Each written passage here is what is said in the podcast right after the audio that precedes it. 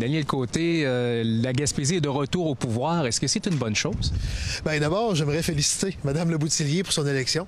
Euh, honnêtement, c'est une personne qui connaît très bien les dossiers et les enjeux de la région. Fait qu'on on, la félicite, puis on a hâte de travailler avec elle déjà.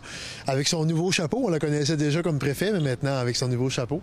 Euh, le fait que ce soit au pouvoir ou, pas au pouvoir, je pense que ça peut avoir une certaine importance, mais il ne faut pas trop focuser là-dessus non plus. L'important, c'est d'avoir une bonne personne qui, qui a à cœur les dossiers de la région pour bien nous représenter vis-à-vis -vis, euh, les acteurs gouvernementaux à Ottawa. Et je pense que Diane Leboutillier est toute désignée pour ça. Donc, euh, vraiment, je salue sa victoire, puis on a, on a vraiment hâte de travailler ensemble.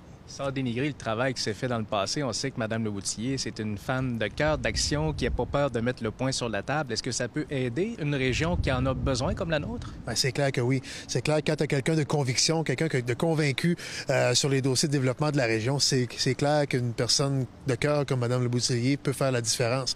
C'est euh, ce qu'on souhaite également. Puis effectivement, je n'enlève rien, moi non plus, à toutes les autres personnes qui ont pu nous représenter par le passé, euh, à commencer par M. Toon, là, qui, qui nous a très bien représenté durant les quatre dernières années. Euh, cependant, maintenant, ben, les électeurs en ont décidé autrement. On passe à l'étape suivante et on a quelqu'un maintenant euh, qui va être euh, du même côté que le gouvernement.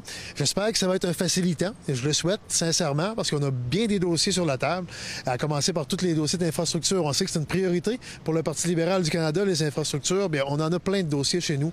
Le port de Sandy Beach, les investissements qui sont requis pour revitaliser la capitale des pêches à Rivière-au-Nord, euh, le fort des Cap-des-Rosiers, on veut que les investissements dans le parc Forion se poursuivent aussi.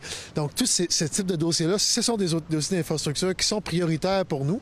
Puis j'ajouterais celui de la station radio-maritime à Rivière-au-Nord, qui est un engagement clair de la part de Mme Leboutillier. Donc, euh, vraiment, on lui fait confiance, puis on espère qu'elle va continuer euh, sur sa lancée, puis qu'on va pouvoir vraiment travailler ensemble pour euh, nos dossiers régionaux.